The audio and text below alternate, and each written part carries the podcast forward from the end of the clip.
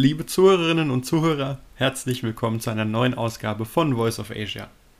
Ich freue mich, dass ihr heute wieder mit eingeschaltet habt. Ich selbst war tatsächlich in den letzten Wochen in Asien unterwegs. Genauer gesagt war ich mit meiner Freundin in Thailand und habe deshalb auch keine neuen Folgen aufnehmen können. Nun sind wir aber wieder zurück. Das heißt, es geht auch wieder los mit neuen Episoden von Voice of Asia. Ich habe in dieser Woche spannende Themen für euch vorbereitet, deshalb freue ich mich besonders auf diese Ausgabe. Besonders im Fokus steht heute tatsächlich China. Hier ist in der vergangenen Woche einfach relativ viel passiert. Heute zum Beispiel war direkt der Auftakt zum 20. Parteitag der Kommunistischen Partei, bei dem Xi Jinping seinen Führungsanspruch zementieren wird. Es gibt außerdem eine neue Eskalation im Chipkrieg zwischen den USA und China und der IMF, also der Internationale Währungsfonds, hat eine neue Wachstumsprognose für den asiatischen Raum herausgegeben. Alles Themen, über die wir sprechen müssen, sprechen wollen. Und insofern würde ich sagen, fangen wir damit auch direkt an. Bevor wir zu den ganz heißen Themen in dieser Woche kommen, beginnen wir diese Ausgabe doch mit einem kurzen Corona-Update. Denn hier hat sich in der vergangenen Woche auch wieder viel getan. Beginnen wir mit Japan. Premierminister Kishida hat bekannt gegeben, dass die tägliche Personenobergrenze für Neuankünfte von Touristen aufgehoben werden soll.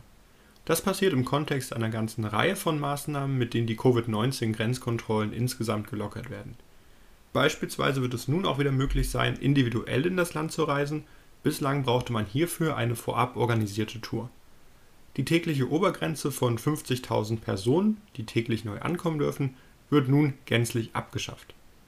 Damit soll vor allem die Wirtschaft Japans angekurbelt werden, die durch das Ausbleiben von Touristen aus dem Ausland in Mitleidenschaft gezogen worden ist noch im Jahr 2019 besuchten schätzungsweise 32 Millionen Touristen Japan, das sind also mehr als 2 Millionen Menschen pro Monat.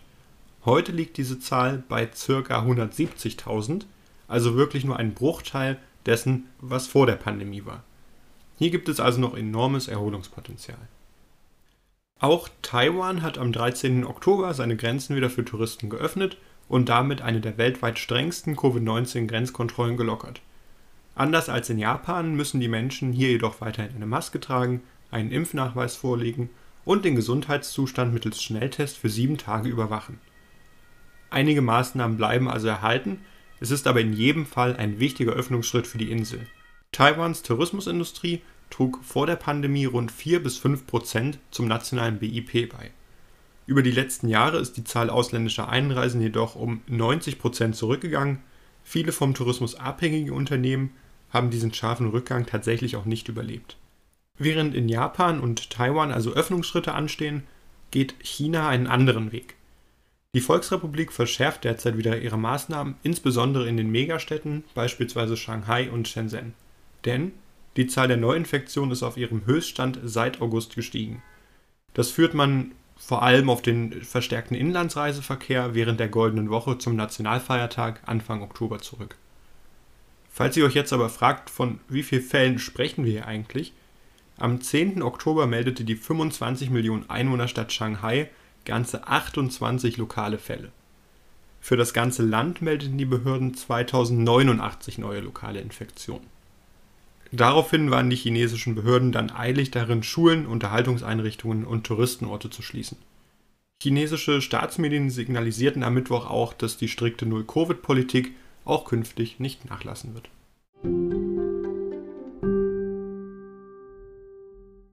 Der Internationale Währungsfonds hat am Dienstag die Prognosen für das Wirtschaftswachstum in Asien gesenkt. Die steigende Inflation zwingt viele Zentralbanken zu einer restriktiveren Geldpolitik und auch die Exporte schwächeln angesichts eines verlangsamten Wachstums in Europa und den USA. Die Herabstufung der Wachstumsprognosen unterstreicht die Ungewissheit über die wirtschaftliche Erholung in vielen Teilen Asiens nach der Corona-Pandemie. Steigende Zinserhöhungen in den USA dürften den Dollar weiter stärken, die Schuldenprobleme der Schwellenländer weiter verschlimmern und damit die Länder zu weiteren Zinserhöhungen zwingen, um einen zu starken Währungsverfall zu vermeiden. Der IMF kommt in seinem Bericht zu dem Schluss, dass die Stärke des Dollars die Wahrscheinlichkeit einer Schuldenkrise erhöht was wiederum das Wachstum in den aufstrebenden Volkswirtschaften der Region dämpfen könnte.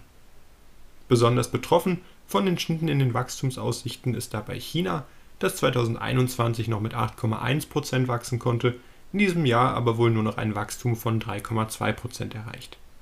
Die Volkswirtschaften des Verbands Südostasiatischer Nationen, die sogenannten ASEAN 5, zu denen Indonesien, Malaysia, die Philippinen, Singapur und Thailand gehören, werden laut IMF-Bericht in diesem Jahr voraussichtlich um 5,3% wachsen. Hier sehen wir also eine leichte Erhöhung.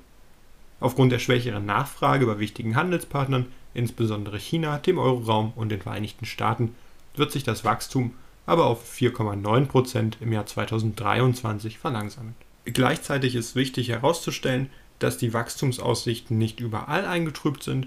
Für Taiwan und Südkorea hat der IMF beispielsweise seine Prognosen sogar leicht erhöht, für Taiwan auf 3,3% und für Südkorea auf 2,6% im Jahr 2022. Beide Volkswirtschaften werden dabei vor allem durch den Verkauf ihrer High-End-Chips unterstützt. Dies schlägt sich auch in den Unternehmenszahlen wieder, wenn man da einmal nachschaut. Der Auftragschip-Hersteller TSMC aus Taiwan konnte seine Umsatzzahlen im August und September diesen Jahres im zweistelligen Prozentbereich auf 6,8 Milliarden US-Dollar steigern. Seit dem 12. Oktober ist es amerikanischen Bürgern verboten, für chinesische Halbleiterfirmen zu arbeiten. In China ansässige US-Chip-Experten stehen daher vor dem Dilemma, ob sie bleiben oder China verlassen sollten.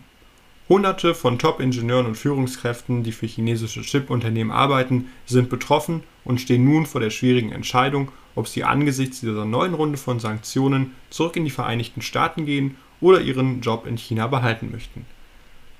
Darunter sind auch diejenigen betroffen, die zwar in China geboren wurden, aber einen US-Pass besitzen, nachdem sie zum Beispiel ihr Studium in den USA abgeschlossen haben oder in den USA Berufserfahrung gesammelt hatten.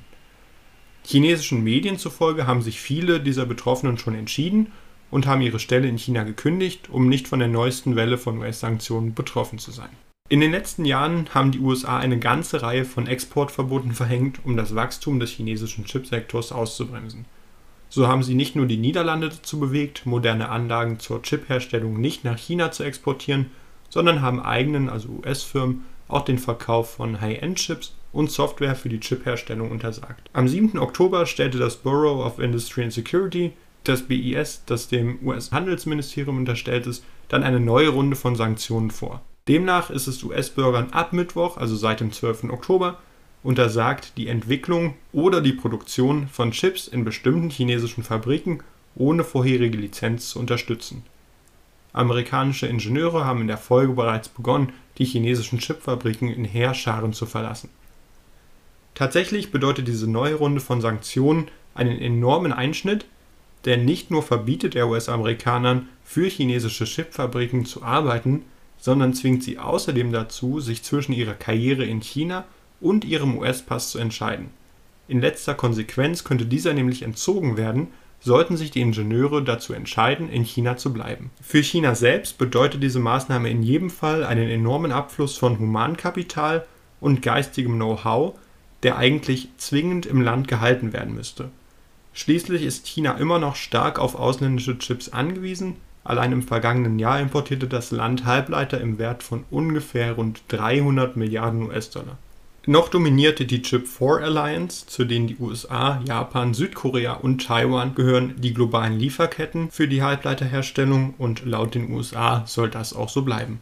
Der chinesische Verband der Halbleiterindustrie forderte in einer am Donnerstag veröffentlichten Erklärung, die USA sollten diese neu angekündigten Beschränkungen sofort stoppen, da sie Millionen von Chiparbeitern in China betreffen würden. Der chinesische Verband zeigte sich enttäuscht über die vom Handelsministerium angekündigten Maßnahmen, denn sie würden den internationalen Handel auf willkürliche Weise abrupt stören. So, mittlerweile sind wir tatsächlich total im China-Block dieser Ausgabe angekommen, denn auch in der nächsten Story wird es genau darum gehen. Die USA haben am Mittwoch nämlich ihre neue nationale Sicherheitsstrategie vorgestellt. Jake Sullivan, der nationale Sicherheitsberater von Präsident Biden, leitete diese Präsentation mit den Worten ein, die Ära nach dem Kalten Krieg ist vorbei und der Wettbewerb zwischen den Großmächten um die Gestaltung der Zukunft hat begonnen. Laut dem neu vorgestellten Sicherheitspapier sind die 2020er Jahre ein entscheidendes Jahrzehnt für Amerika und die Welt, um Konflikte zu reduzieren, Demokratie zu fördern und gleichzeitig den Klimawandel zu bekämpfen. In der neuen nationalen Sicherheitsstrategie wird China als einziger globaler Rivale der USA angesehen, während man jedoch gleichzeitig daran arbeiten möchte, ein gefährliches Russland in Schach zu halten. Laut den USA stellt Russland eine unmittelbare Bedrohung für das freie und offene internationale System dar und setzt sich rücksichtslos über die grundlegendsten Gesetze der heutigen internationalen Ordnung hinweg. Trotz dieser Aussagen ist China der einzige Konkurrent, der sowohl die Absicht als auch im zunehmenden Maße über die wirtschaftliche, diplomatische, militärische und ja auch technologische Macht verfügt, die internationale Ordnung nachhaltig umzugestalten. Die Veröffentlichung dieses nationalen Sicherheitspapiers kommt zwar etwas später als geplant, denn es wurde durch den Ukraine-Krieg verzögert. Trotz dieser Umwälzung in der europäischen Sicherheitsarchitektur zeigt sich aber, dass man in den USA China weiterhin und auch langfristig Priorität einräumt. So möchte man sich einen dauerhaften Wettbewerbsvorteil gegenüber dem Land sichern, siehe die Story zu den Chips, die wir im Vorfeld behandelt hatten, und gleichzeitig verhindern, dass sich die Weltwirtschaft weiter von China abhängig macht, während das Land im gleichen Atemzug den Zugang zu seinem Milliardenmarkt hingegen einschränkt. Jake Sullivan, der nationale Sicherheitsberater, unterstreicht jedoch, dass man eine friedliche Koexistenz mit China anstrebt und den Wettbewerb verantwortungsvoll austragen möchte. Die Konfrontation solle demnach nicht in einem neuen Kalten Krieg münden.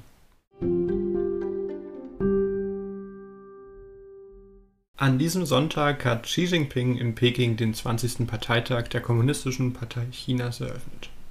Auf diesen möchte er seine Macht konsolidieren und seine Herrschaft verlängern.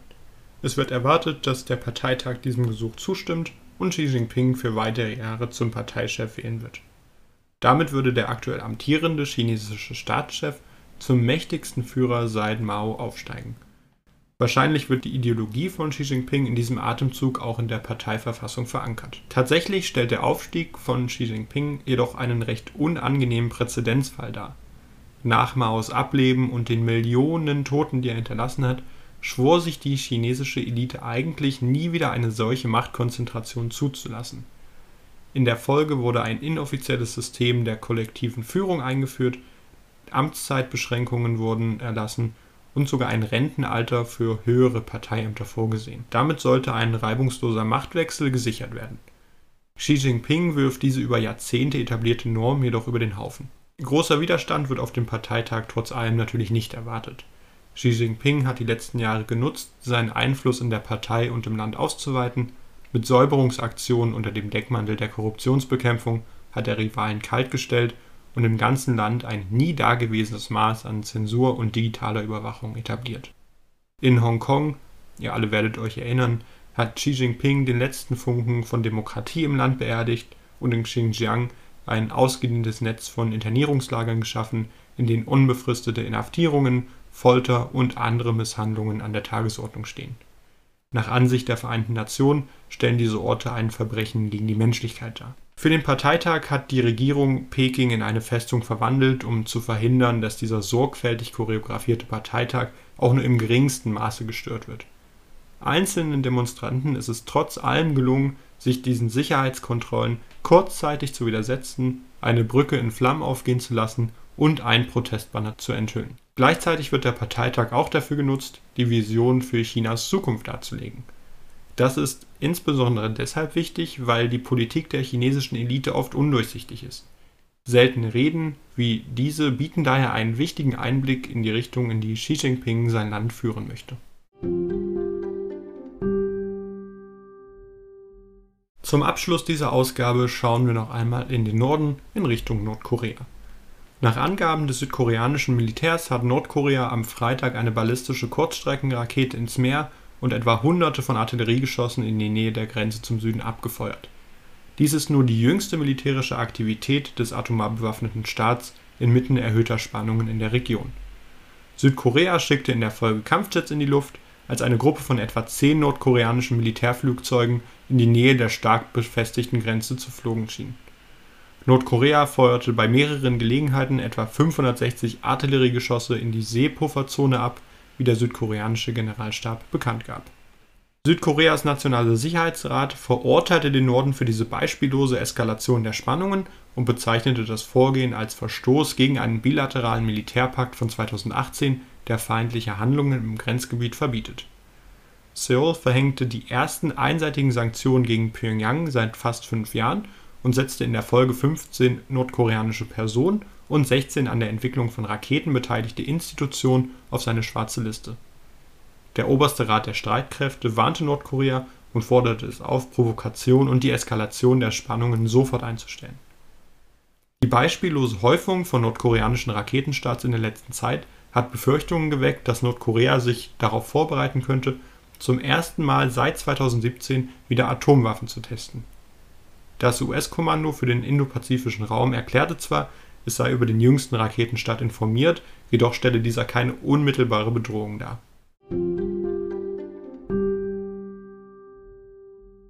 So, damit sind wir auch schon wieder am Ende der heutigen Ausgabe angelangt. Ich hoffe, euch haben die Themen gefallen, die heute behandelt wurden. In meinen Augen gibt es derzeit wirklich hochspannende Entwicklungen in der Region, die auf jeden Fall einer weiteren Beobachtung bedürfen. Wenn ihr das auch so seht, würde ich mich freuen, wenn ihr auch in der kommenden Woche wieder mit einschaltet und dann wieder live mit dabei seid, wenn es heißt Hallo und herzlich willkommen zu einer neuen Ausgabe von Voice of Asia. Wenn euch das Projekt gefällt, dann freue ich mich, wenn ihr mir auf der Podcast-Plattform eurer Wahl eine Bewertung dalasst. Das hilft auf jeden Fall, das Projekt zu unterstützen und ich wäre euch sehr dankbar dafür. In diesem Sinne wünsche ich euch jetzt noch einen schönen Sonntag, einen guten Start in die neue Woche und freue mich, wenn ihr beim nächsten Mal wieder mit einschaltet. Euer Pascal.